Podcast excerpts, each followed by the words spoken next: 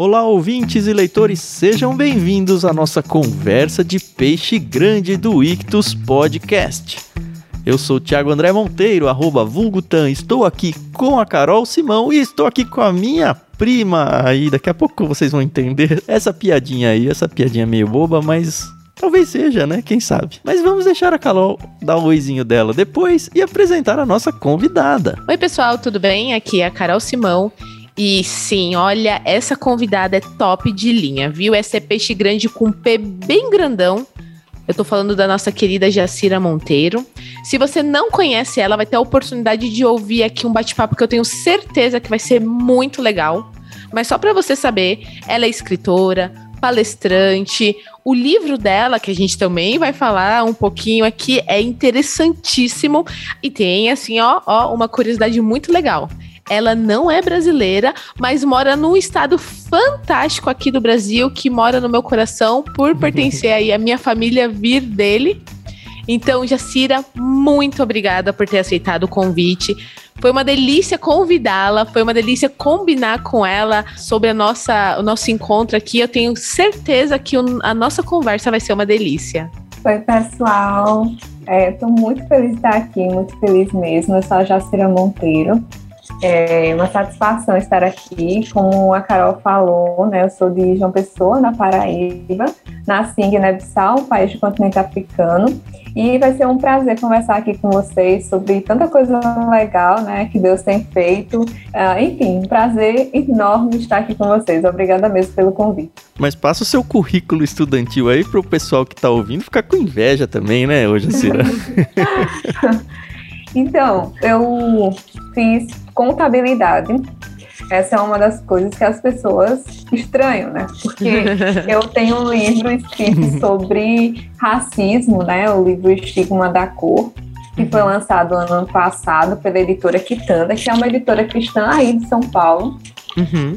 que trata, traz alguns, alguns lançamentos nessa temática de Bíblia e alguns assuntos que muitas das vezes não é falado. Por exemplo, uhum. recentemente eles traduziram o livro do Thomas Oden, é, quão africano é o cristianismo. Então, estão trazendo alguns aspectos uhum. né, que muitas das vezes não é falado. E aí a editora Quitanda publicou o meu livro, O Estigma da Cor, em que eu falo sobre como o racismo fere os dois grandes mandamentos de Cristo. Contabilidade me ajuda nesse aspecto mais técnico e econômico, financeiro uhum. da coisa. Uhum. Então, quando eu falo sobre racismo, eu falo desse viés da escravidão, quais os legados que a escravidão ainda existe na sociedade, né, como o racismo se manifesta. Então, contabilidade foi muito importante para mim. Inclusive, no meu TCC, foi sobre a contabilidade no período da escravidão. Tem muita gente Uau. que acha que. Eu vi isso daí, eu é. achei tão diferente, né? Porque você pensa contabilidade, ah, ela é dos números, imagina, não tem nada a ver com nem com teologia, nem com o tema que você escreveu seu livro, como você falou. Pois é. E de repente você conseguiu uma aplicação super inusitada da contabilidade. Eu, eu, pelo menos, nunca tinha ouvido falar de alguém ter usado a formação de contabilidade para ir para um lado muito mais humanas, né? Pois do que é, exatas. É. A contabilidade, por ela ser uma ciência social aplicada, ela muda é, de acordo com a sociedade. Ela serve à sociedade. Até hoje mesmo, a forma como a contabilidade é feita, por exemplo, nas ONGs, é diferente como é feita em empresas privadas, que é diferente como é feita em empresas públicas. Enfim, ela vai se adaptando de acordo com a necessidade, com a realidade. Então, a forma como a contabilidade era feita, por exemplo, nos períodos primitivos, nos homens primitivos, não é a mesma forma como é feito hoje em dia com empresas, enfim. E ela vai se adaptando. Uhum. No período da escravidão, a contabilidade também foi usada, porque o objeto da contabilidade é estar mostrando o patrimônio, né, para a pessoa que tem uhum. o seu controlador, né, de forma uhum. que ele entenda quais são as posses dele. Então, no período da escravidão também, né, já que as pessoas elas eram consideradas como mercadoria. Então esse foi um objeto de estudo. Então deu para eu entender aí esse aspecto mais econômico e financeiro da coisa. Que legal. Antes de entrar no dicionário, que eu sei que a Carol tá desesperada aí, né, Carol? Eu só queria dizer que você deixou a contabilidade um pouquinho é. mais legal para mim, porque a gente tem aqui no Ictus o nosso contador, porque enfim, o Ictus é uma empresa e a gente precisa como empresa ter por atendimento de legislação brasileira mesmo, uhum. ter a contabilidade em dia, ter um contador que assina os documentos. E a gente é muito próximo, como amigos mesmo, do nosso contador. E eu sempre falo para ele, graças a Deus que tem gente que gosta do que faz, que é um negócio muito chato. Mas agora você descortinou para mim um negócio que parece que não é tão chato assim. Era exatamente é. isso que eu ia falar. Que eu nunca, nunca teria pensado num tema como o seu TCC, exatamente porque eu não sou de exatas, né? Então é muito interessante a gente sempre. É por isso que eu falo aqui que o Clube Ictus ele realmente ele quebra aí as barreiras e a gente consegue conversar e conhecer pessoas e, e suas vidas e, e, gente, isso é isso é fantástico. Mas, como o Thiago falou, eu tô desesperada, sim. porque eu já poderia ter é, usado a minha né? palavra, né? tá bom? A gente tem a brincadeira do ah, dicionário. é, para você que é ouvinte novo aí da casa, o dicionário é uma brincadeira que a gente faz aqui entre os participantes e também envolve vocês, porque cada palavra que aparecer no dicionário vale como código de cupom de desconto para você ganhar 10% de desconto na primeira mensalidade em qualquer um dos planos do Clube Ictus inclusive no kit do peixe grande, que é o objetivo principal dessa conversa que a gente está tendo com a Jacira, né? Dentro da conversa, ela vai indicar vários livros e a gente vai escolher um deles para mandar no kit do mês que vem. Então você tem até o final desse mês, se você está ouvindo o programa no mês de lançamento. Então até o final desse mês para assinar lá em ictus.com.br. Aproveita para usar o cupom de desconto e garantir o seu kit com a indicação da Jacira. Mas o dicionário funciona assim. A gente já sorteou entre nós três, então cada um vai desafiar outro para que use uma palavra difícil aí ou pouco usual dentro do seu contexto normal. Então a gente já sabe os significados de cada uma dessas palavras e obviamente a gente não vai contar para vocês, porque a graça é que vocês ouçam essa palavra, fiquem curiosos, vão atrás do dicionário e quem sabe coloquem até ela dentro do seu vocabulário normal. Dado o nosso sorteio, eu sorteei a Carol e eu vou desafiá-la com a palavra conspurcar. Que acho que mais difícil do que usá-la é falar é. ela direito. Conspurcar. Beleza. Dessa vez o Tan foi bonzinho comigo, porque de vez em quando ele apronta cada uma comigo, mas tá bom. Eu vou desafiar a nossa convidada com uma palavra que a gente ficou aqui um pouco na dúvida da pronúncia, mas a gente entrou aqui no consenso e a palavra é missórdia, com X. Missórdia. É, eu não sei se é missórdia, misórdia, mixórdia. Se você conhece essa palavra e quer ajudar a gente, entra lá no nosso canal no Telegram. A gente tem um canal, é só procurar por Clube Ictus lá ou t.me barra Clube Ictus e falar pra gente. Só não adianta é. escrever, tá? Porque se escrever a gente é. já sabe. e eu vou desafiar o meu primo, Tiago, com tergiversar. Tergiversar com G. Eu fiquei feliz quando ela falou isso, porque eu lembrei muito do meu pai, porque desde criança meu pai fica falando essa palavra pra gente. Eu nunca fui atrás do dicionário para descobrir o significado, porque como foi natural em casa, eu sempre supus o significado e fiquei mais feliz ainda de descobrir que eu estava usando certo a vida inteira. Então vou usar aí tergiversar. Lembrando, não tem nenhum acento no cupom de desconto, nem maiúscula nem minúscula, use do jeito que quiser, mas não coloque acento para que o cupom de desconto funcione. Agora sim a gente já pode voltar à nossa conversa. Eu poderia usar a minha palavra agora, mas eu vou guardar ela no bolso um pouco mais para dar uma tá graça. Tá certo.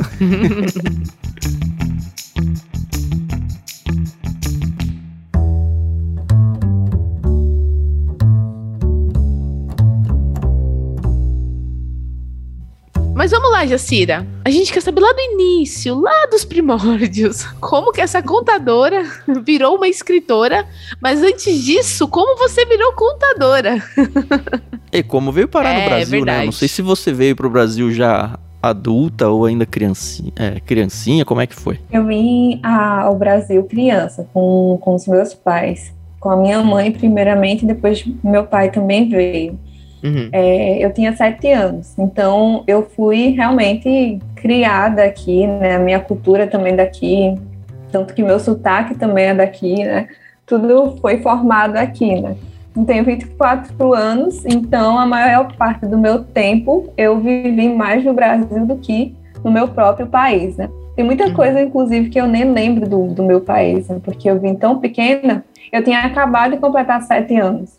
Aí, é, uhum. minha formação acadêmica, tudo foi aqui.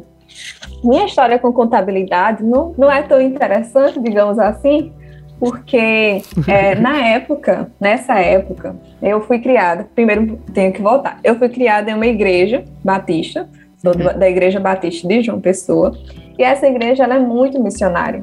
Para vocês terem noção, a gente tem avanços missionários, quatro avanços missionários por ano, promovidos pela igreja. Fora que existem as juntas, as juntas jovens, né, as juntas de igrejas batistas jovens, e que sempre tem avanços missionários. Então eu cresci nesse ritmo de avanços missionários, de missionários indo na minha igreja, falando sobre missões, da importância da gente estar tá pregando sobre Jesus, e eu achava que eu ia ser missionário. Então eu achava que eu tinha vocação para isso. E aí aquela empolgação de adolescente, não sei o quê. E quando eu estava no terceiro ano, eu não sabia o que fazer na faculdade. Hum. Porque é, meus pais, meu pai, na verdade, ele é teólogo também, ele é formado em teologia. E eu cresci Muito em meio legal. a muitas discussões teológicas em casa, porque minha tia fazia teologia, minhas duas tias faziam teologia e meu pai também. Então eu cresci estudando teologia sozinha nem Olha. os livros que tinha em casa, e a partir do, das sem discussões, saber, né? sem saber. Que legal. E aí, quando chegou uhum. no terceiro ano, eu não sabia o que fazer, assim, eu não tinha nenhum curso em vista na faculdade, porque eu só queria fazer seminário. Mas só que nessa época eu pensava em ir ao maior povo não alcançado, que são os muçulmanos. Eu queria ir para o Oriente uhum. Médio, né, pregar sobre Jesus, enfim. E aí meus pais perguntaram, e os meus pastores também perguntaram, como é que você vai entrar no país muçulmano se você não tiver uma outra profissão, né? Porque geralmente os missionários entram a partir de suas profissões, né? Uhum. E a partir disso pregam Jesus. Eles nem deixam entrar lá para missões, Isso, né? Exatamente, por serem países fechados.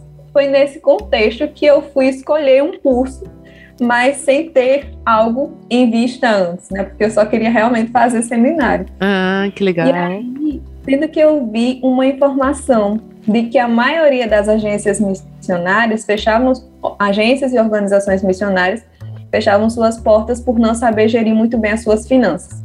Foi aí que eu pensei, puxa, talvez fazer um curso que entenda um pouco sobre finanças me ajude não só no campo missionário, como também, quem sabe, depois do campo missionário, alguma coisa com relação às agências missionárias. Foi nesse contexto que eu escolhi contabilidade. Nada de especial. Que Mas eu, eu, tive muitos conflitos ao longo do curso, se era isso mesmo, se eu deveria abandonar, ir para teologia mesmo. Mas o Senhor me direcionou para terminar o curso, terminei, e agora eu sou uma outra pessoa. Não sou mais a pessoa que entrou, não sou mais a mesma Jacira que entrou. E deu tempo de fazer tudo isso com 24 anos? Pois é, eu, eu, sou, eu sou muito novinha, né? Mas eu acho que o ritmo da minha igreja é um ritmo muito intenso, realmente, de atividades, né? E aí, por, por ir tanto em avanços missionários, eu tinha essa convicção de que era isso, Uh, mas assim, como eu sempre tive acompanhamento dos meus líderes, dos meus pastores, direcionando, eles sempre orientavam e eles ajustavam o meu foco, né, para eu não acabar me empolgando tanto, né. É, mas aí, uhum. quando é, eu estava no, no, próprio período, né, da, da faculdade, enfim, é, eu comecei a descobrir mais sobre os meus dons, sobre os meus talentos, enfim, porque eu sempre fui uma menina muito tímida, muito tímida, de ficar nos livros, essas coisas assim.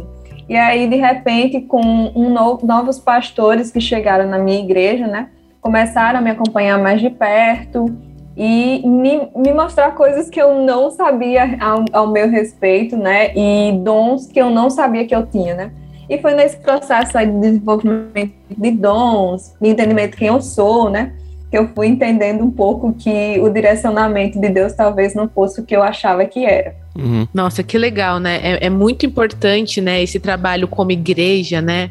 Da igreja direcionar, né? De termos líderes capacitados que podem, né, nos auxiliar, porque realmente quando a gente chega a uma certa fase da vida, é tudo muito nebuloso, né? Você não sabe o que você vai fazer, para onde você vai. Mas o desejo de ser missionária ainda tá aí ou ele por enquanto tá quietinho numa gaveta? eu falo das coisas que eu falo, né, a questão do racismo, enfim, com uhum. bases missionais, né, com essa base de a gente tá atuando na sociedade, né, levando Jesus e também né, promovendo o bem-estar social. Mas uhum. eu, eu não entendo mais que era da forma como eu achava que era, do tipo, ah, vou largar tudo, ir para o campo uhum. e viver lá. Mas eu entendo que eu vou dedicar, sim, períodos da minha vida eu quero, na verdade. Não sei se Deus uhum. quer. Talvez ele não uhum. queira uhum. dedicar períodos da minha vida para isso. E dentro da igreja, você chegou a desenvolver algum ministério ou trabalha hoje com os jovens, os adolescentes, exatamente nessa questão que trabalharam com você? Ah, sim. É, na igreja, é, realmente a minha igreja ela sempre me deu carta branca e incentivo, né, para que eu fizesse as coisas, o que é muito importante, porque às vezes eu escuto as pessoas dizendo que as igrejas deles não apoiam, né, os jovens ou as mulheres, e é algo que não, não acontece na minha igreja, muito pelo contrário. É uma igreja que apoia muito o jovem, que apoia muito as mulheres, que dá espaço. Atualmente eu sou professora de escola bíblica. Eu hum. fazia parte da liderança da juventude, fiz parte da liderança da juventude por dois ou foram três anos. Eu acabei saindo porque as demandas que eu estou tendo atualmente não estão dando para eu comportar assim o ritmo, né? Mas eu fiz parte do, da liderança da juventude, né, trabalhando com os jovens, justamente nessa parte também vocacional e de entender, né, a questão da responsabilidade social cristã, né? Uhum. É, mas também já fiz outros projetos com mulheres, muitos projetos com mulheres, inclusive. Ultimamente eu tenho falado sobre a questão, né, da feminilidade bíblica, né, o que, que ah, realmente significa. Sim. E eu fiz vários projetos com mulheres também. É, um que foi Mulheres de Tito 2, baseado, né, de que as mulheres mais velhas devem ensinar as mais novas como proceder. Uhum. E aí eu convidei umas senhoras mais velhas mesmo lá da, da minha comunidade, que a minha comunidade é muito grande, minha, minha igreja é muito grande. A igreja mãe tem várias filhas. Ah, aí é a central. E tem muitas mulheres mais experientes, assim, a gente vai completar 100 anos, enfim. Que e aí eu convidei elas e elas iam para a nossa reunião e inicialmente a gente trazia as bases com relação à temática, as bases bíblicas, enfim, falando de, do que a Bíblia fala sobre a temática, seja lá qual, qual fosse. Uhum. E depois elas traziam um choque de realidade para a gente, assim, de como que é no dia a dia, né? Porque às vezes a gente que é uhum. jovem, que não tem experiência nas coisas, a gente romantiza e coloca sim, umas sim. ideias. E é. foi muito, muito importante esse período para mim. Então, eu já participei de, de, vários projetos, assim, já criei também vários projetos, sejam missionários, já liderei grupos de evangelismo, de, de missões. Eu sempre fui muito ativa na minha igreja. É, isso porque você é tímida, né? É. Não, essa mistura que igrejas proporcionam, e eu acho que quando as igrejas elas dão nem só abertura, mas elas incentivam essa questão de até misturar idades assim. A gente sempre que vai falar dessa mistura nas igrejas, a gente normalmente tende a ir para ricos e pobres. Mas quantas igrejas fazem os movimentos realmente para integrar jovens com uhum. idosos, por exemplo? E como você falou aí do ministério em Tito, né? Os idosos têm tanto a acrescentar para toda a igreja, não só para os jovens, e muitas vezes eles estão lá quase que esquecidos mesmo, do tipo, ah, vem aqui, no máximo você é importante porque você é dizimista na igreja ou qualquer coisa uhum. desse tipo. Mas eles têm tanta sabedoria para passar pra gente e a gente simplesmente perde essa oportunidade porque deixa o velhinho lá quieto na dele, né? Uhum. Que legal conhecer esse ministério aí de vocês. Sim, sim. Pesquisando sobre você na internet, dona Jacira, a gente descobriu que você também faz ou fez parte de um projeto, um ministério, não sei nem o nome correto de usar, chamado Agostinhas. A gente já entrevistou aqui a Ana Felício, que falou um pouquinho sobre isso. Se você ouvinte gostou dessa ideia, volta aí algumas casas para ouvir também o Conversa de Peixe Grande com ela. Mas como é que foi isso na sua vida? Como é que Assim, explica um pouco do projeto, como que surgiu, como que foi seu envolvimento. O projeto Agostinhas foi um projeto que foi formado é, em meados de 2020. Depois que aconteceu o caso lá do assassinato do George Floyd, né, uhum. começou uma busca uhum. muito intensa das pessoas por essa temática, por tentar entender essa temática. Sendo que as pessoas estavam sedentas também por entender essa temática a partir de um viés bíblico e a gente não tinha tantas uhum. pessoas falando sobre isso a partir de um viés bíblico. E eu já falava sobre te o tema, sobre o racismo, a partir de um viés bíblico na minha página pessoal. E a Isa Vicente, uhum. atualmente, ela é vereadora de Macaé. Sim, ela tem sim. feito um trabalho muito legal lá. E ela conhecia todos nós. E ela reuniu a gente num grupo do WhatsApp e nesse grupo, a gente já tinha esse grupo fazia um ano já, mas só que era um grupo pessoal nosso, que a gente ficava conversando umas com as outras a respeito de alguns acontecimentos, e também um, um grupo de abraço mesmo, né? Meio que um grupo de encorajamento, né? De ajuda mútua. Uhum. Mas nesse momento que as pessoas estavam procurando tanto conhecer, a gente entendeu que o pouquinho que a gente estava sabendo naquele momento talvez ajudasse as pessoas que estavam sedentas, né, que estavam tentando entender a temática. E foi aí que surgiu o projeto, né? A gente criou o projeto, a gente se apresentou para o pessoal, a Flora, a Ana Azevedo, a Isa Vicente, a Ana Stout, filha do, do Guilherme de Carvalho, Guilherme. e a Milene, que mora nos Estados Unidos. Éramos nós cinco. E aí a gente começou com o projeto, fomos crescendo, criando conteúdos em vários formatos, reels, é, textos mais longos para o Medium, vídeos também, canal no YouTube. E assim a gente foi servindo as pessoas segundo as possibilidades que a gente tinha, né? Rolou muitas campanhas, inclusive, né? Um livro Reading While Black do Dr. Rizal Macaulay, né? Foi traduzido para uhum. o português pelo Mundo Cristão porque a gente lançou essa ideia e começou a falar sobre esse livro. Que legal. em tudo que era. É legal quando a gente percebe que as coisas que a gente faz assim do nada, elas ganham um corpo desse jeito e são relevantes, né? Exatamente, exatamente. Graças a Deus por isso, né? E a internet é essa fonte, né? Hoje em dia é uma das ferramentas, né, que pode dar voz a pessoas que não tinham voz. Então, a gente é, aproveitou do espaço que a gente tinha para estar tá informando as pessoas a respeito dessa temática, para que as pessoas entendessem, né, quão é necessário que a gente também, enquanto igreja, esteja é, trazendo luz a esse tema. Então, é, atualmente eu não faço mais parte do projeto, justamente também por causa das demandas. Eu tive é, um período onde eu estava com tanta coisa que eu fiquei tipo, meu Deus do céu, uhum. o que está acontecendo?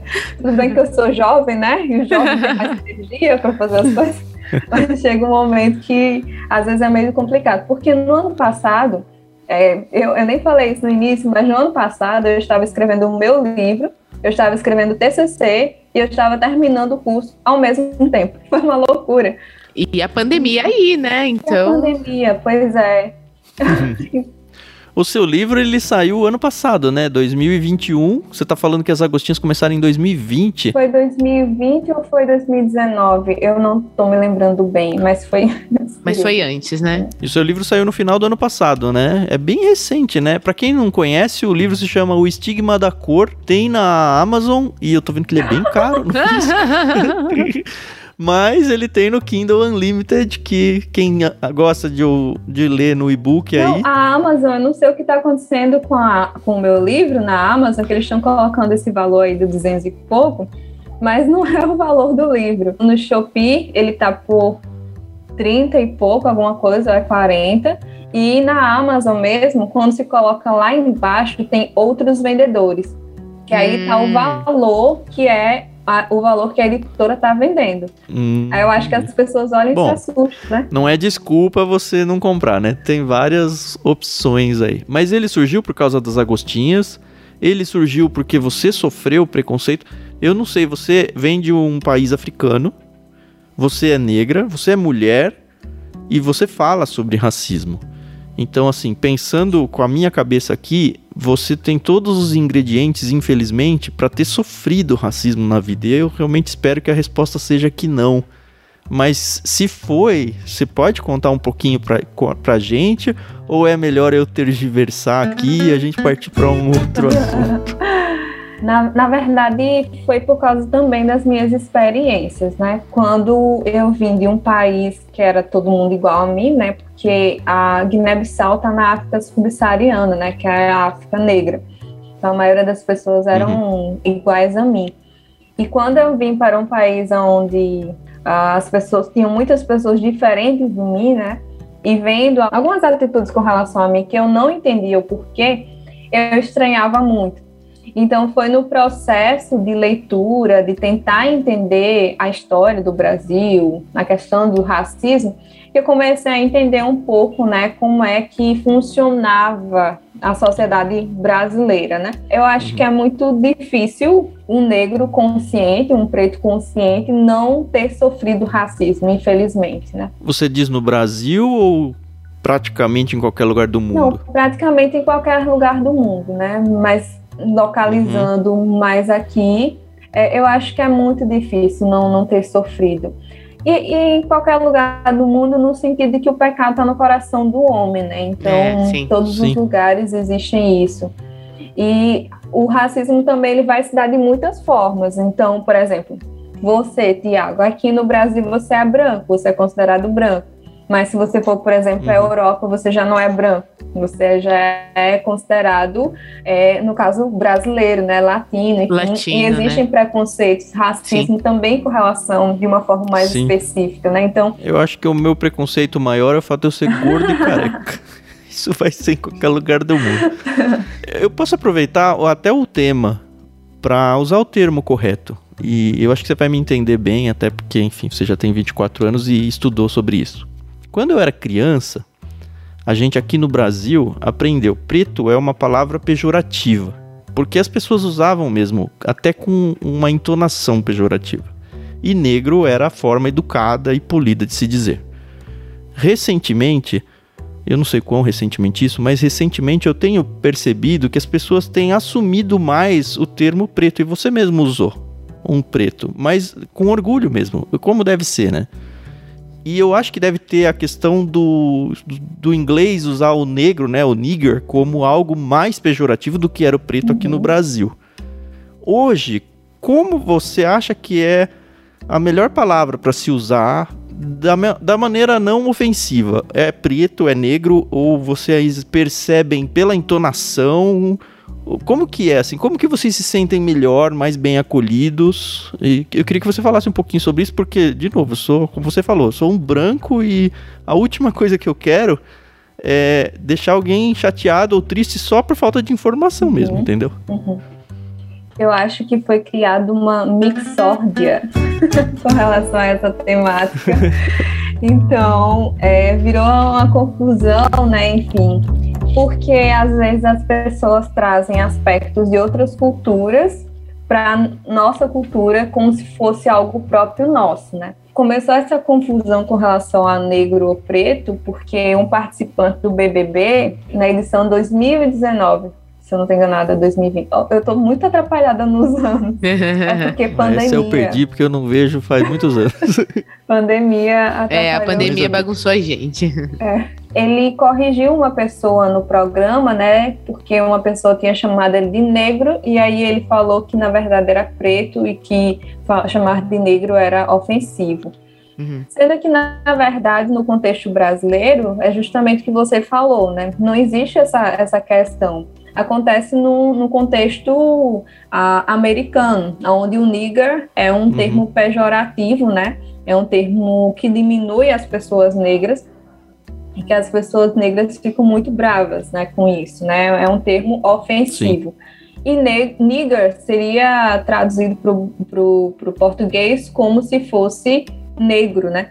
Então, aí as pessoas dizem, né, ah, você não precisa falar negro, você não pode falar negro, tem que ser preto, enfim. Eu intencionalmente tento falar, quando eu vou me apresentar, quando eu vou falar as coisas, tanto dizer negro quanto preto, uhum. no, no, mesmo, numa uhum. mesma conversa. Uhum. É, eu queria que as pessoas Sim. deixassem de, de falar sobre coisas que no final das contas não vão estar ajudando as pessoas que realmente estão sofrendo racismo. Sim, Eu acho que sim. são coisas pois é. muito é. supérfluas. E no final das contas, tanto faz chamar negro ou preto. Aqui no contexto brasileiro, não, não, não é usado uhum. dessa forma é, ofensiva, não existe esse termo de forma ofensiva. Então, tanto faz. Sim. Ainda faz referência a nós, enquanto pessoas que têm melanina. Eu só lembro que eu era adolescente, estava fazendo um curso de inglês, aí a gente tinha que fazer uma redação. Eu nem lembro o tema da redação, talvez fosse alguma coisa de preconceitos, não lembro. Mas eu lembro que eu, na minha melhor das intenções, eu coloquei nigger. Porque para mim negro era o polido, era o correto de falar. O professor, ele entendeu, graças a Deus.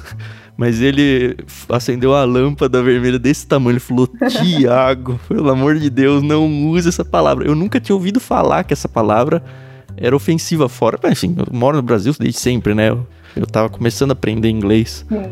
Mas é essa, esse peso que as palavras trazem. Eu acho que hoje em dia a gente tá mais preocupado em levantar pautas do que simplesmente entender contextos, uhum. entender a, o background, para usar até uma outra língua, né? Das pessoas e que de repente a pessoa não tá a fim de ofender assim. Eu posso pegar a palavra mais bonita do mundo e usar ela para ofender alguém só falando ela de um jeito meio diferente, isso. né? Quem, quem, tem falado muito sobre isso é justamente a Ana, a Ana Azevedo, né? Por ser linguista, né? Uhum. E aí ela tem feito, inclusive, uhum. uns posts muito interessantes. Um dos textos dela no Medium é que o racismo não é sobre palavras certas e palavras erradas. Então, está acontecendo, inclusive, na Globo News, né, uma pessoa que chamou, eu acho que foi negro, alguma coisa assim, ou foi uma palavra que as pessoas disseram que é uma palavra racista, e foi corrigida durante a entrevista, enfim, para várias pessoas, e na verdade não é uma palavra racista. Aí gera um climão todo Exato, desnecessário, exatamente. né? Eu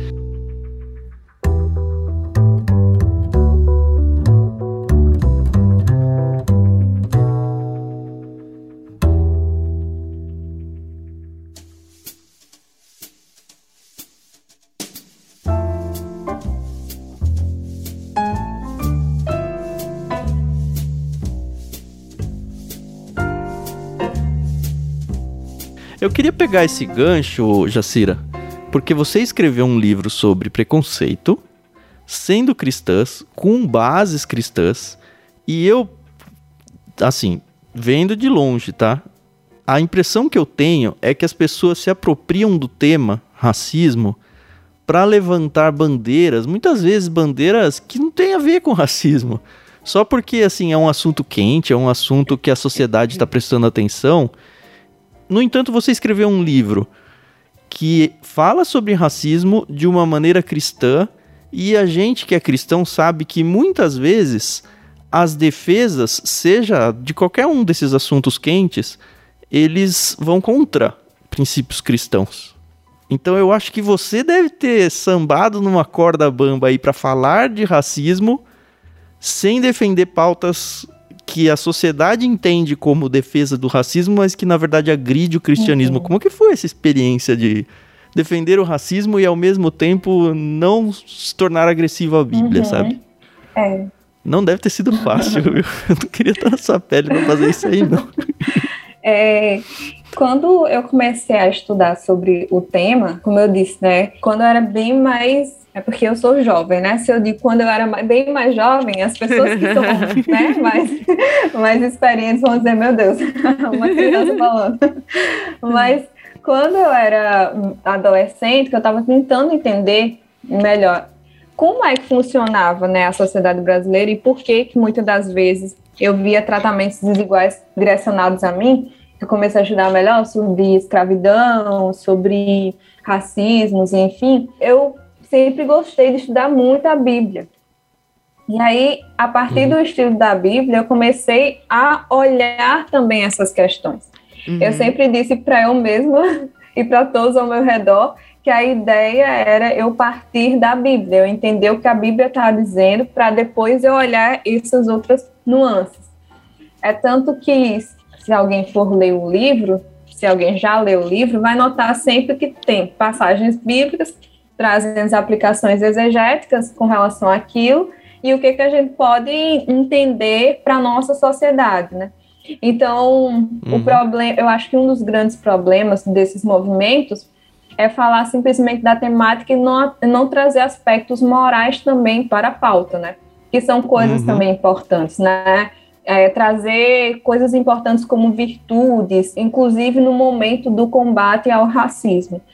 Então, no período de escrita, foi justamente isso que eu priorizei, né? Então, as pessoas vão ver as citações, são mais de teólogos que já falam sobre isso e que trazem as explicações uhum. bíblicas.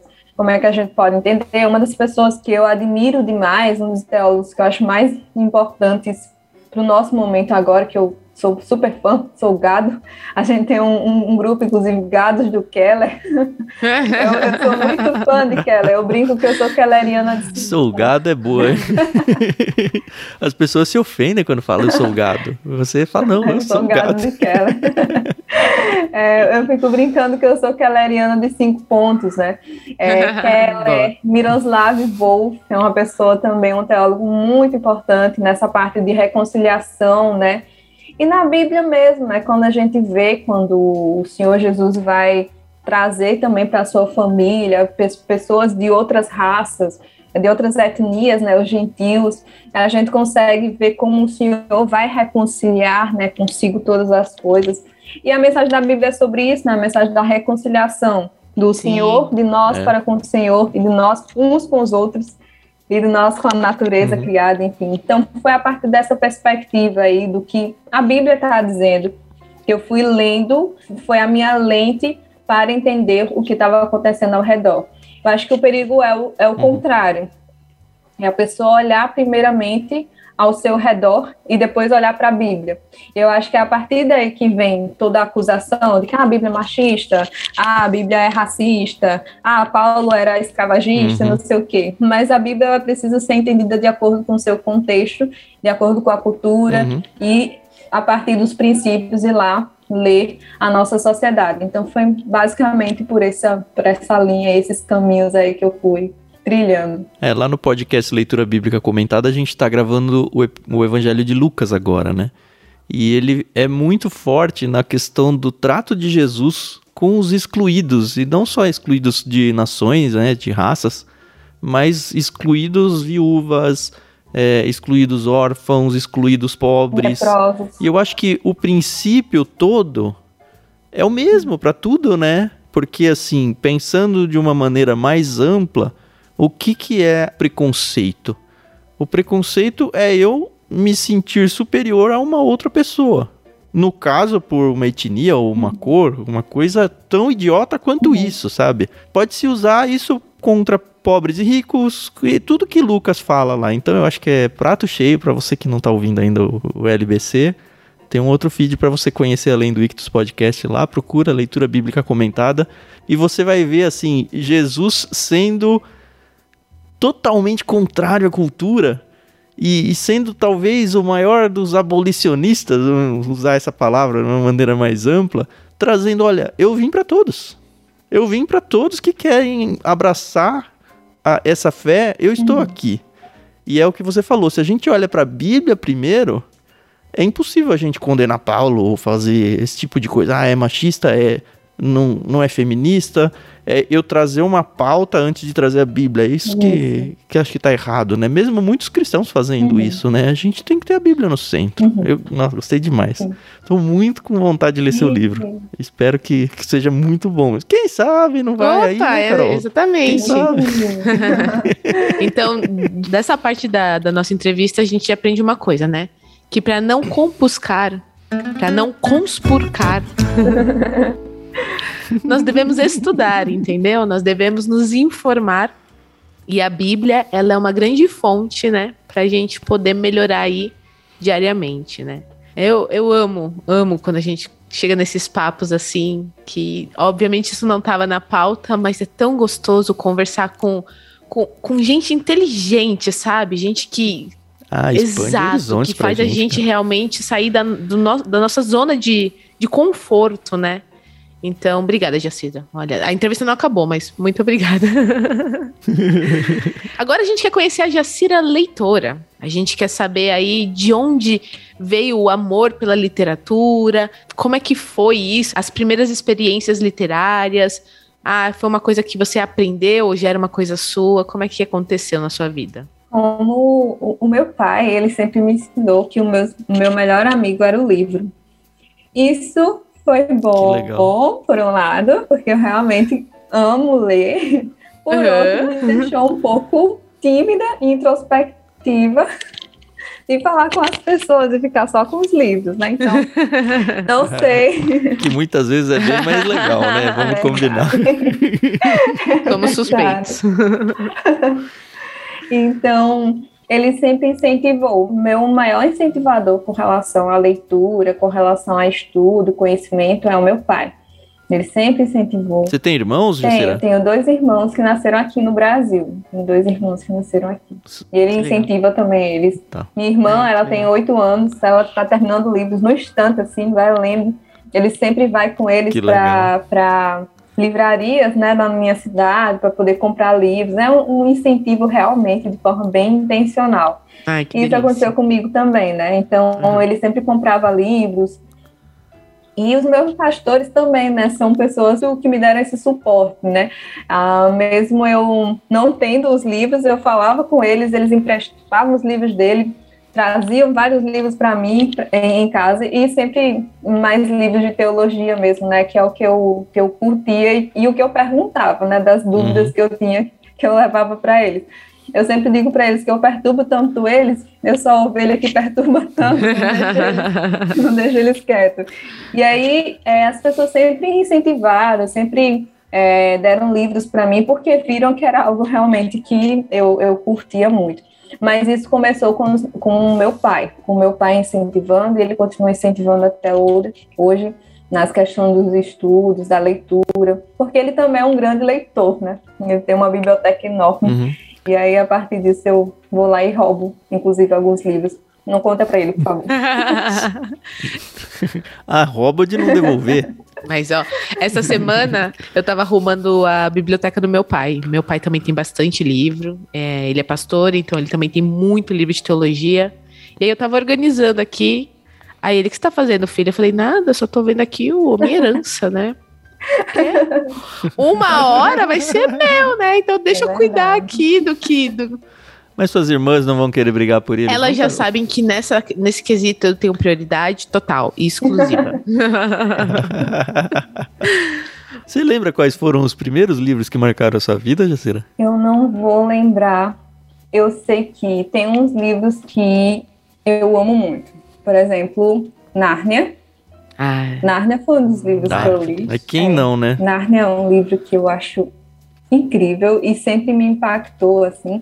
Quando eu descobri quem era o leão, o que significava, que esses livros era, era uhum. cristão, eu disse, meu Deus, que lindo! Que perfeito! É um outro descortinar, é. né?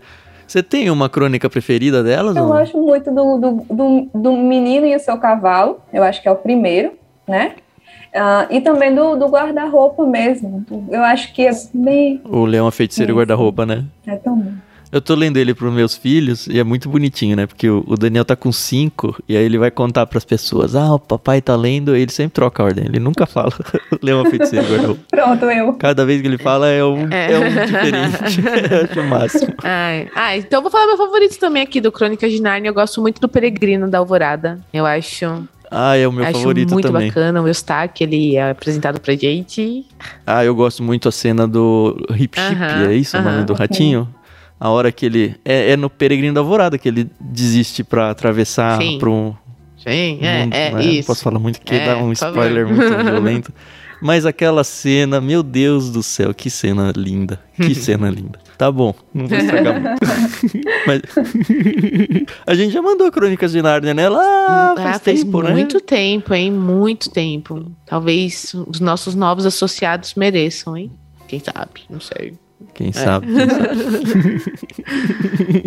Mas o meu livro favorito mesmo, que foi um de grande impacto, é O Peregrino, do John Bunyan.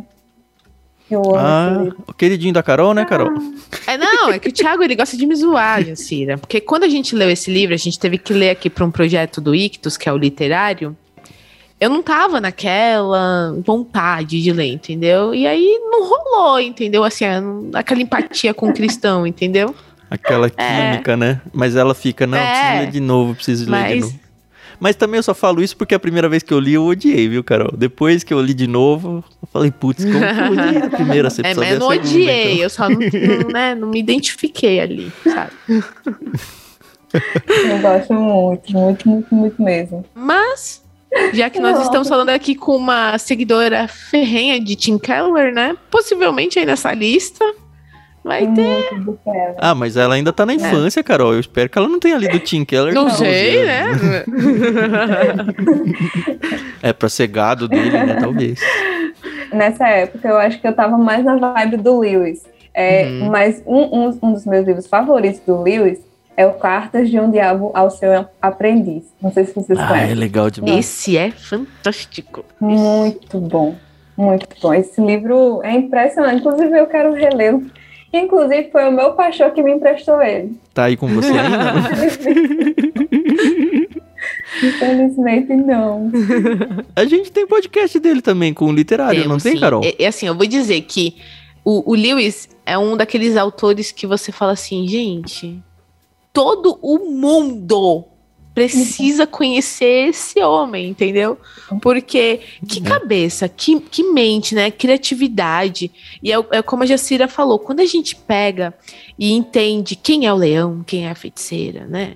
A sua cabeça explode. Aí quando você vai ler um livro como esse do Cartas né, do, do Diabo ao seu aprendiz, você fala, gente, como, né? Como é que esse, que esse senhor distinto, ele sentou e falou, ó, pá, e começou a escrever.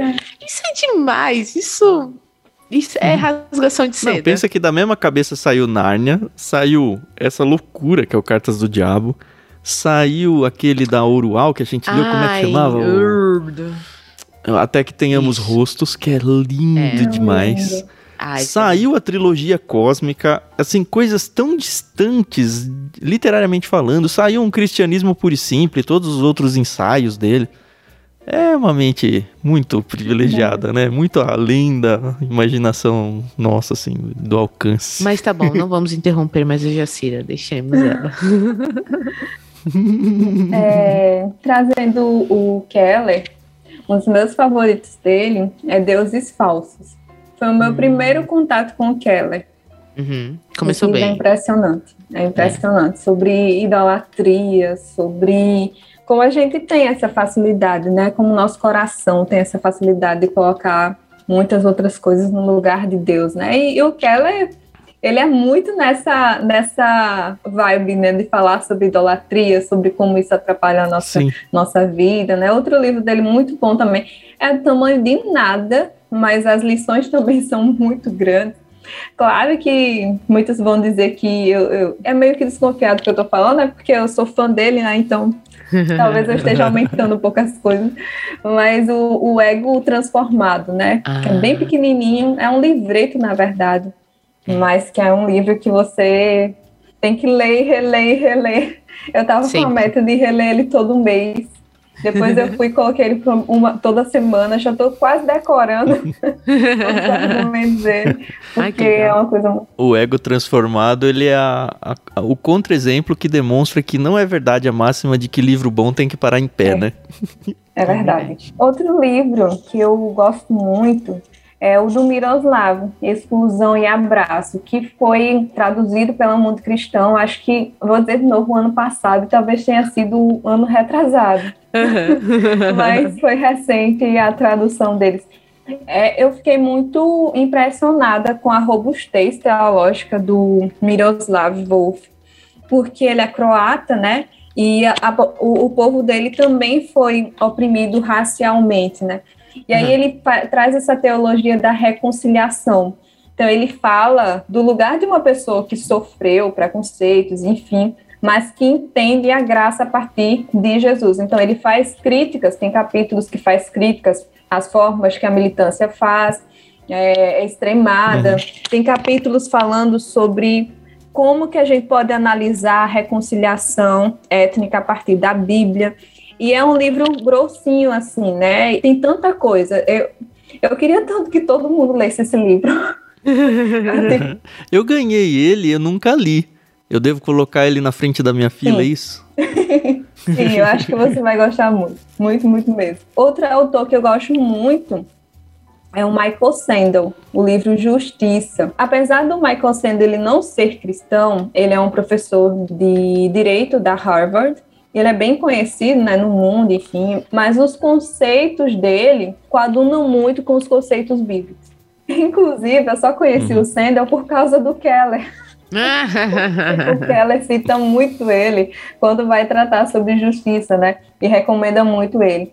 Aí eu tô lendo outro do Sandel também sobre o que aconteceu com o bem comum. Comecei a ler recentemente. Gosto muito da forma de escrita dele e da forma de reconciliação também que ele traz, né? É bem importante.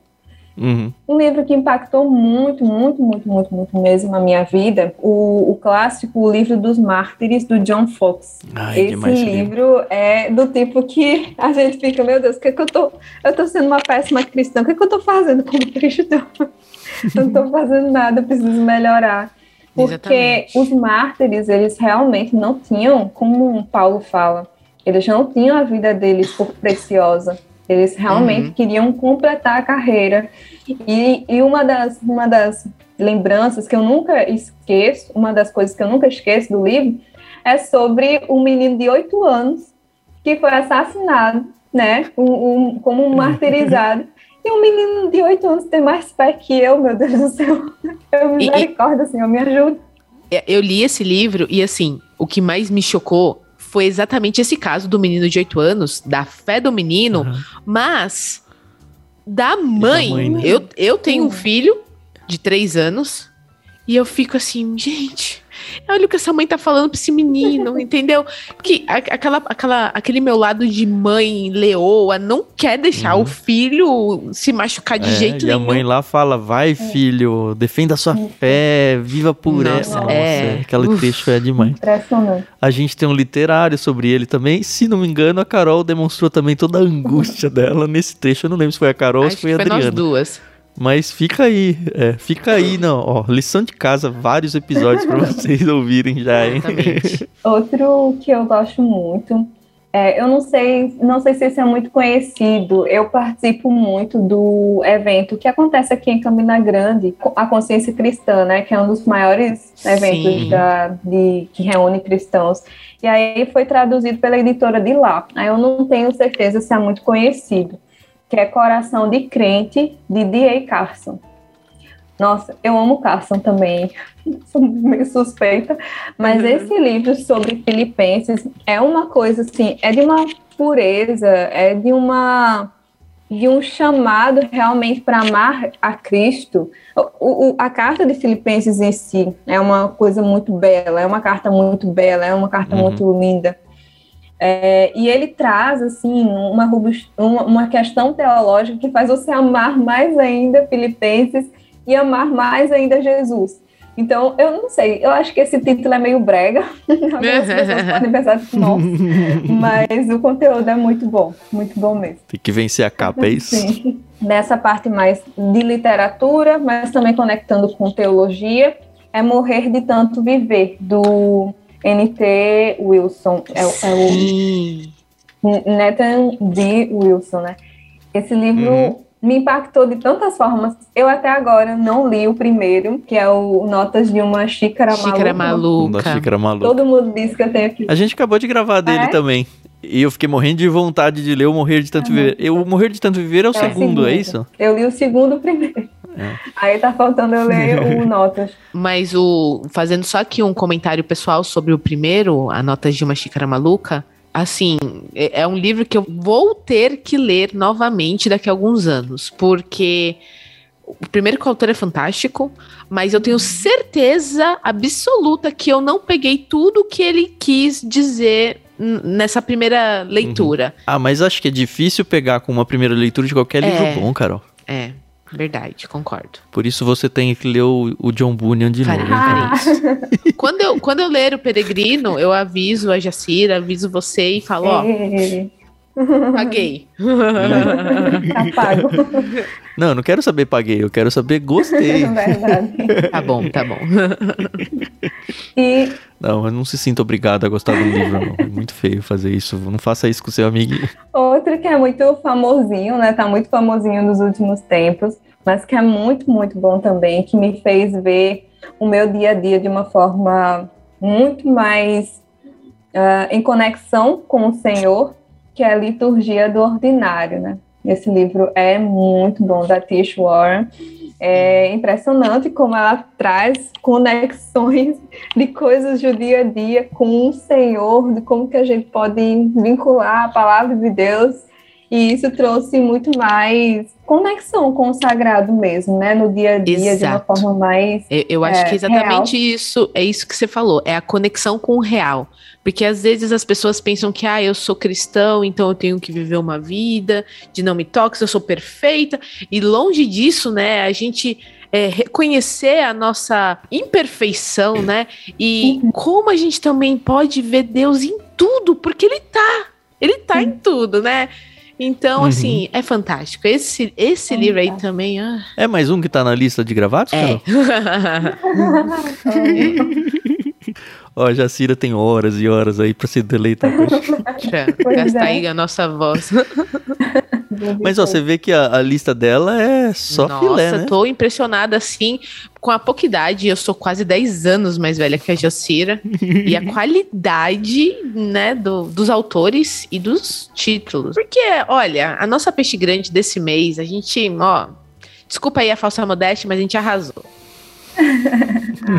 Que tá arrasando é ela, Pois né? é. A gente. A só tá sendo sortuda de estar tá conversando com ela. Tem um livro que foi muito importante para eu entender sobre a conexão da Bíblia com o tema, é, com respeito à dignidade humana, mas a partir de uma perspectiva bíblica mesmo. Foi muito importante, muito importante, que a gente estudou na escola bíblica da minha igreja, né, quando eu era professora, inclusive. Que foi o livro Contra a Cultura, do David Platt. Esse é um livro muito Ah, eu já ouvi sobre ele. É bom mesmo, é? Muito. Ele fala sobre aborto, ele fala sobre exploração sexual, ele fala sobre racismo, ele fala sobre tantas temáticas. E é um, um livro muito bom, assim, muito profundo. O David Platt, ele, ele tem muita experiência, né? Porque como ele é missionário também, um missionário em vários, vários lugares, ele já foi para vários lugares, ele já fala da Europa, da Ásia, da África, e com toda esse- essa experiência dele, ele vai passando no- no- ao longo dos capítulos. Ele e a esposa adotaram uma criança da Ásia, ou foram duas, não estou lembrando agora. Mas é um livro muito bom e ele vai contando as experiências assim com o tempo, como é que nós, enquanto cristãos, a gente também pode desenvolver ações também. Então, não é apenas teórico, mas é prático também, intencional. Então, foi um livro que realmente me, me chamou muita atenção e foi uma leitura muito proveitosa, assim, nós, enquanto jovens da minha igreja. E ele é novo. Ele tem 43 anos. Então, é, bom que ainda tem vida aí pra escrever coisa boa. Sim. Eu tô assustado aqui, Carol. Eu com 24 anos não tinha nem lido 10 Mas, livros. Ela já passou de 10 aqui. E eu, e eu tô pensando aqui, será que ela não lê livro ruim, não? Mas os livros ruins eu não, não, não vou falar. Isso aí. Tem um que eu acho que as pessoas não conhecem muito. É Perfeccionismo, da Amy Baker. É da editora Nutra. Esse Ah, Eu tenho. Tu tem? Eu tenho, Ele- mas eu ele nunca me li. confrontou muito. ele me confrontou muito. A cada leitura, assim, cada paginazinha eu tinha que respirar um pouco. o nível é, é, é um nível de Tim Keller, assim, de sempre estar confrontando. Por ter feito contabilidade, né, eu sou muito técnica, assim, né, de vamos fazer tudo direitinho, vamos fazer tudo perfeitinho, metas, não sei o que e tal. E aí ela vai e diz, ó, minha filha, ó, você não é perfeita, não. Você não vai conseguir. e de uma forma muito, muito clara, assim, eu querida, calma. É, É né? Mas ela é a favor de deixar uma bagunça Não. assim? Faça Ela tudo. só, ela só não quer que a gente transforme o perfeccionismo numa idolatria. E aí ah, então. ela vai comprando ah, os nossos ídolos. E aí... É, eu ainda Exato. não li esse livro exatamente porque eu sei que muitas áreas na minha vida em que eu quero ser perfeccionista, eu vou ter que mudar. Pecados escravizadores, é, hein, dona é. Carol? E aí, eu sei que uma hora eu vou ter que enfrentar isso, e tô confessando aqui publicamente. e tem coisas que eu devia ser perfeccionista e eu não sou. então, temos é. que achar o equilíbrio.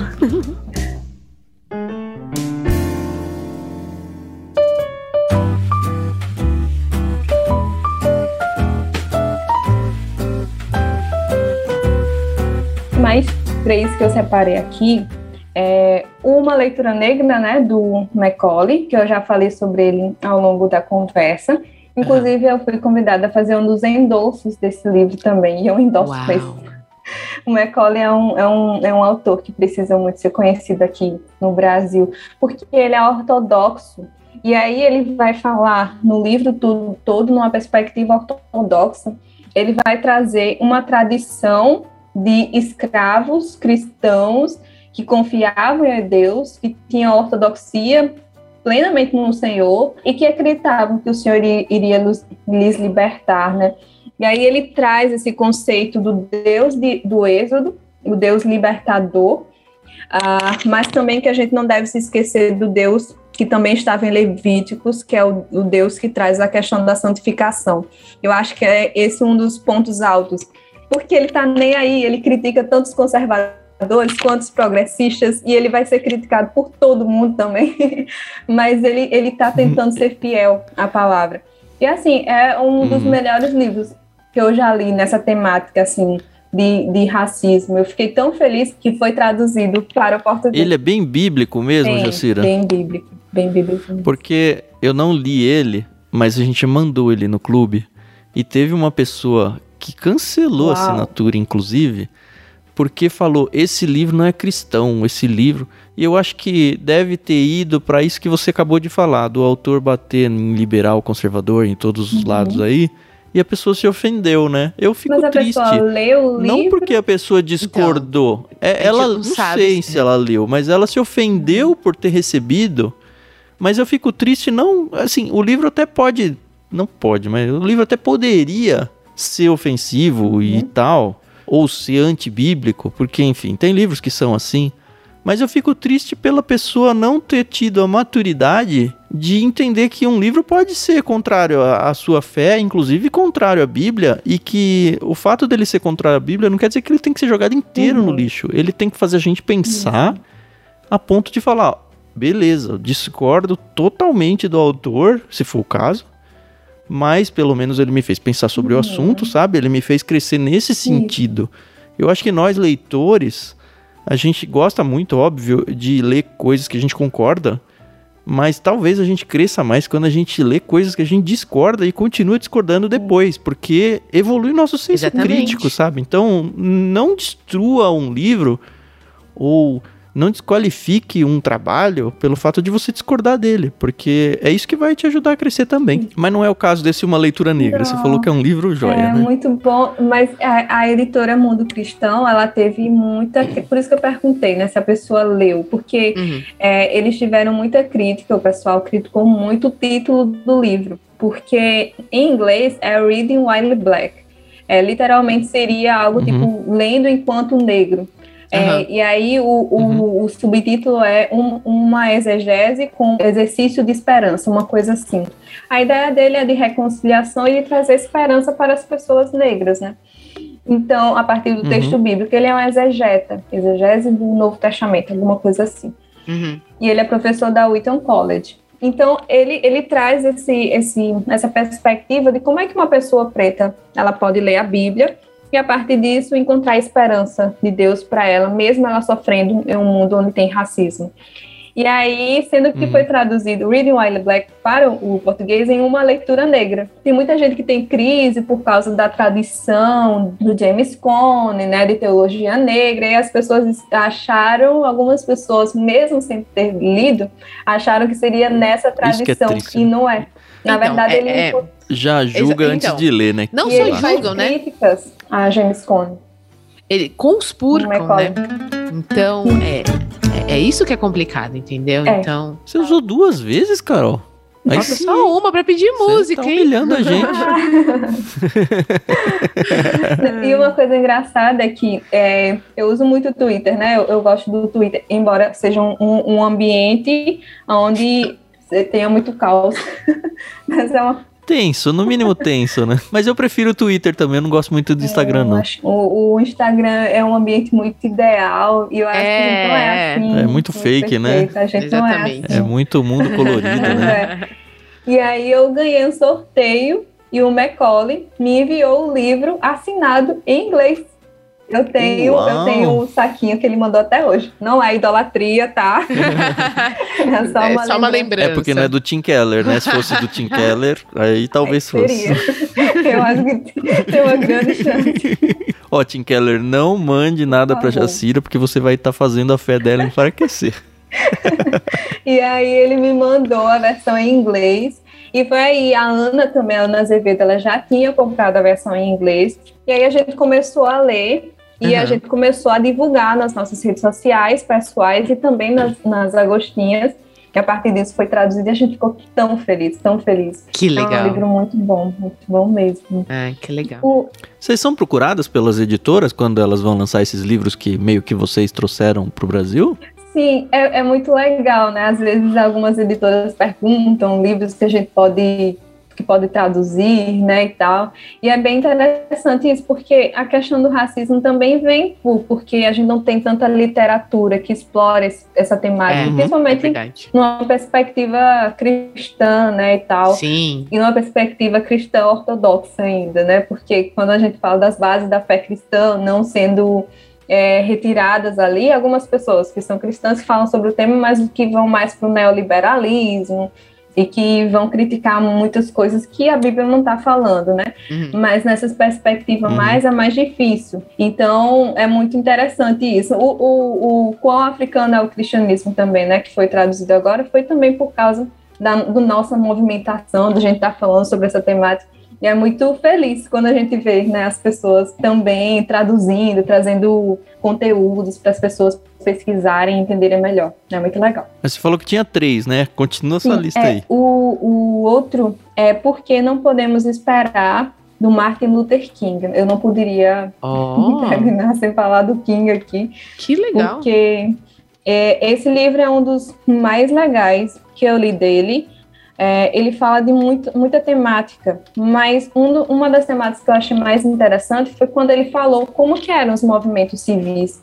E aí ele fala que eles faziam meio que quando a gente vai fazer evangelismo, e aí a gente vai e, e- e faz um momento de louvor, faz um momento de adoração, faz um momento de pregação. Ele fala que durante esses períodos de movimentos civis eles faziam isso e que eles andavam pelas ruas cantando músicas cristãs também, an- andando de mãos dadas, e, e tem, tem vídeos sobre isso.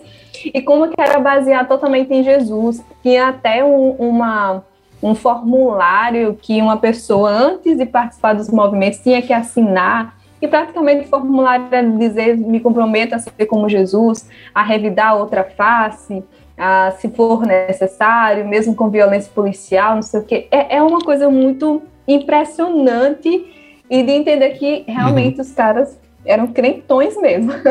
e por causa da Bíblia que eles entenderam, né, que o separatismo era errado, enfim, o apartheid, e que lutaram contra isso.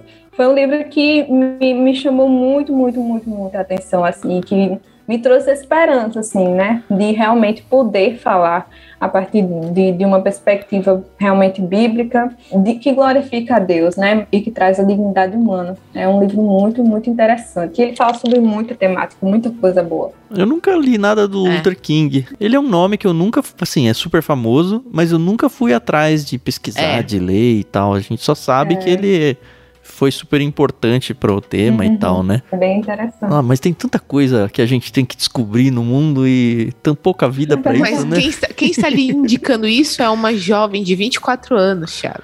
De 24, né? Eu comecei a ler muito tarde, Carol. Perdi muito tempo. É por isso que minha você vida. precisa assinar o Clube Ictus, entendeu? Porque aí você vai ter a nata da curadoria dos livros, entendeu? Eu criei o clube, talvez por Será? isso, será? Não, mas ó, o meu consolo, eu tava ouvindo um podcast outro dia que nem cristão é. Ele tava falando que as gerações anteriores, os nossos pais, os nossos avós, a perspectiva de vida era, sei lá, 60 anos, alguém chegava a 60 e pouco, 70, ah, já é velho, já vai morrer. Mas que a nossa geração, a geração dos nossos filhos, a perspectiva é tranquilamente passar dos 100. Ou seja, ainda tenho bastante tempo para correr atrás de ler muita coisa que eu já devia ter lido, né? O último, é, muita gente conhece a Elizabeth Elliot por causa de falar sobre feminilidade, uhum. enfim. Mas uhum. eu gosto muito mais, muito mais da Elizabeth Elliot, Missionária. Um dos livros uhum. mais impressionantes que eu li foi, assim, no caso de todos os livros que eu li, que é, é um, um dos meus favoritinhos mesmo, eu deixei ele no final porque é o meu favoritinho, assim, faz meu coração ficar realmente muito aquecido. É o livro Através dos, dos Portais do Esplendor. Esse livro é sensacional. E foi o meu pastor também que me emprestou. Infelizmente eu devolvi o meu, a minha cópia. Mas esse livro é tão uhum. lindo, é, em que ele, é, ela conta né, a biografia do Jim Elliot, que eles foram missionários uhum. em uma tribo distante do Equador, e como eles foram mortos, né, Jim Elliot e os outros dois missionários. Olha o spoiler, olha o spoiler. Eita, spoiler.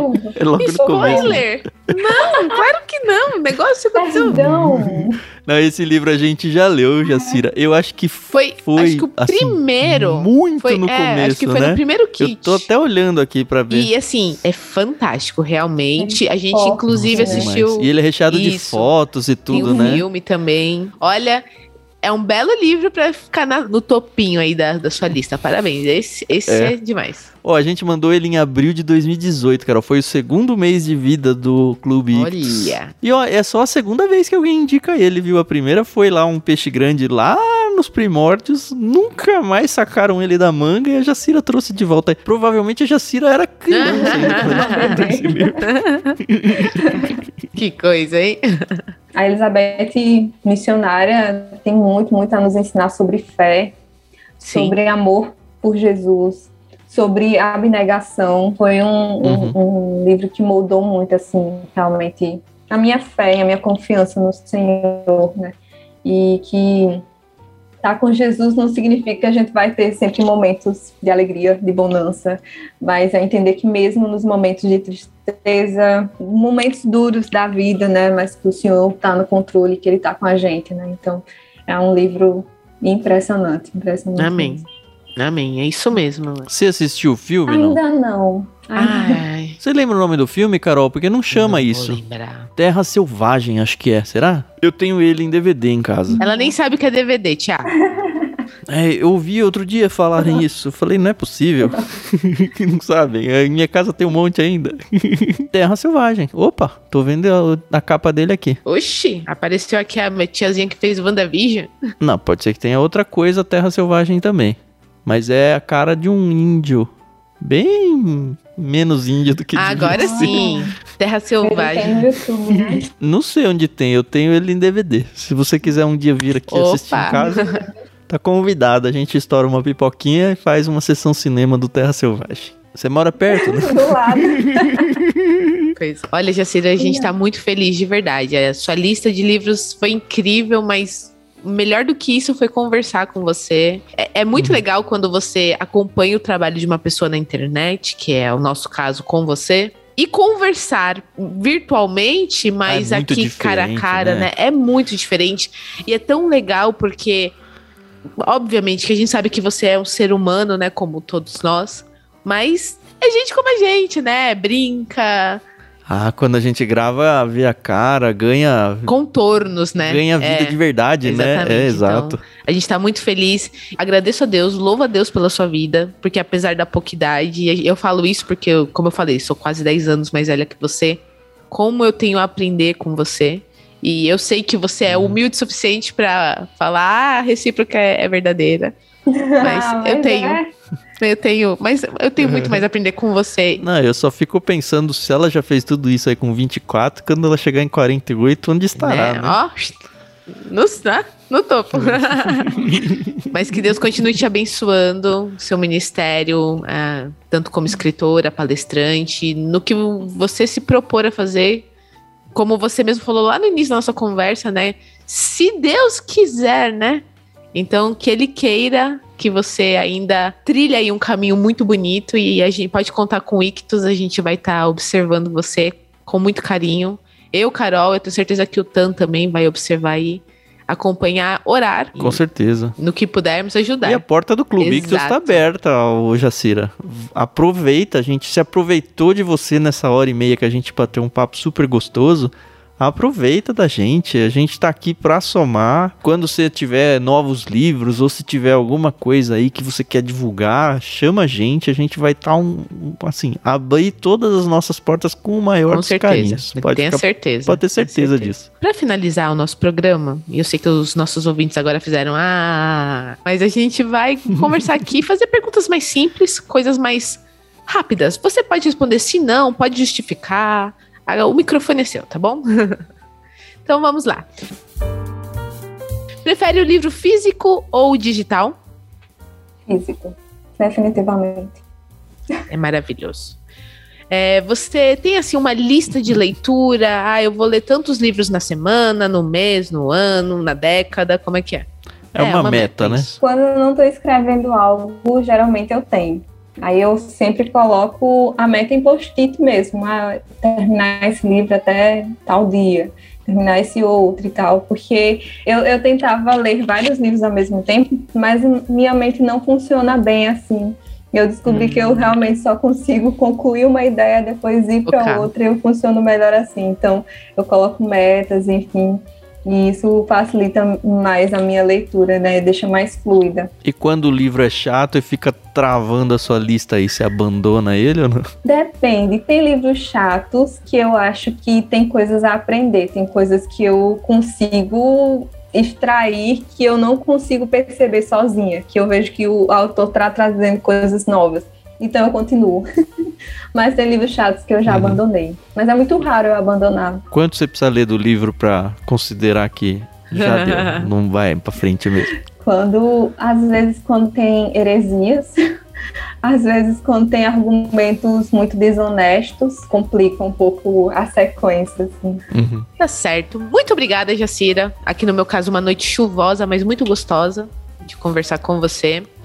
é, acho que eu já rasguei cedo o suficiente, mas acredite, é sincera. E que Deus te abençoe muito durante a sua vida. A gente, como eu falei, vamos ficar de olho. Ainda vamos ouvir muito de Jacira Monteiro, tenho certeza. Deixa suas redes Isso. sociais para o pessoal te encontrar, te seguir. Como que é o melhor caminho? Minhas redes sociais, tanto no Instagram quanto no Twitter, é arroba JaciraPVM. JaciraPVM. Aí só entrar em contato e tal. É isso. Eu, eu queria agradecer muito, muito, muito, muito mesmo. Vocês são tão legais. Nossa, ah, queria dar um abraço. Obrigada. é, vocês são muito gentis. Eu disfarço bem. vocês são muito gentis. E foi um prazer ah, estar aqui. Às vezes as pessoas olham pra gente que gosta tanto de livro como se a gente fosse esquisita. É tão bom né, encontrar pessoas que entendem essa paixão pela leitura. Verdade. E eu estou muito feliz, muito feliz mesmo. Obrigada pela oportunidade. Né? Eu sou crente, eu não posso terminar sem dizer obrigado pela oportunidade. não, a gente tem que agradecer. Foi uma delícia conversar com você. Você serviu a gente aqui com toda essa sua experiência.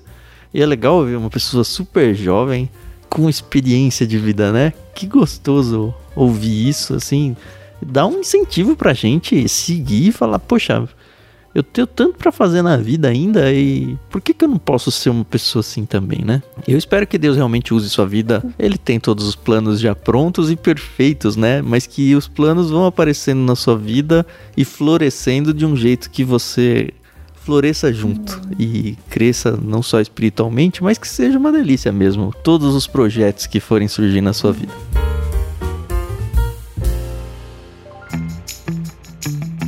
Segue a gente, conheça o, Clube Ictus também, tanto a Jacira quanto você que está ouvindo a gente, né? A gente tem dois podcasts em dois feeds separados, procura aí no seu aplicativo de podcast favorito. A gente tem esse, que é o Ictus Podcast. Todas as terças-feiras tem um episódio novo. As primeiras terças-feiras de cada mês a gente sempre apresenta um peixe grande novo. E como a Carol abriu bem, né? A Jacira é um super peixe grande, morrendo de vontade de ler o livro que ela vai indicar e vai no plano. Mês que vem, então não perca. Dentro desse mês você tem que assinar para receber um dos livros que ela indicou aqui. E a gente tem um outro programa que é o Leitura Bíblica Comentada. A gente já mencionou aí ao longo do episódio, mas a gente pega um episódio por semana também, às terças-feiras, bem cedinho, ele vai pro ar. E a gente pega um capítulo da Bíblia, lê junto com vocês. E do mesmo jeito que a gente bateu papo aqui em três, a gente bate papo lá em três sobre o texto bíblico e tem sido uma experiência muito legal. Eu acho que é uma ferramenta muito boa para cristãos e não cristãos que querem conhecer um pouco mais da Bíblia. Conheça então Leitura Bíblica Comentada. Quanto aos planos, a gente tem oito planos: quatro infantis, quatro adultos de várias temáticas diferentes, algumas de livros mais de ficção, outros de livros mais acadêmicos, outros de vida cristã prática. Tem de tudo um pouco lá no nosso site, procura lá em ictus.com.br, tem o link aí na descrição do programa. E os nossos canais no Telegram também tem tudo aí. Procura lá no site, você vai claramente se aproximar da gente. E eu espero que você conviva com a gente. Aproveite que, já que a Jacira falou, né? Não fui eu? Que a gente é tão legal. e humilde, né, Thiago? É, humildão, humildão. Não, eu já falei que eu engano bem, mas eu engano bem mesmo. Beleza, senhores ouvintes, muito obrigado. Obrigado de novo, Jacira. Sigam a Jacira aí nas redes sociais. Pelo que ela falou, ela é twitteira de mão cheia aí. Eu vou seguir com certeza. E espero que a gente continue o papo gostoso por lá e ao longo da vida toda. Obrigado, Carol, mais uma vez, tá junto com a gente. Obrigado, Jacira, e até semana que vem. Isso aí, pessoal. Muito obrigada pela paciência, audiência. A gente se ouve no próximo episódio. Até mais.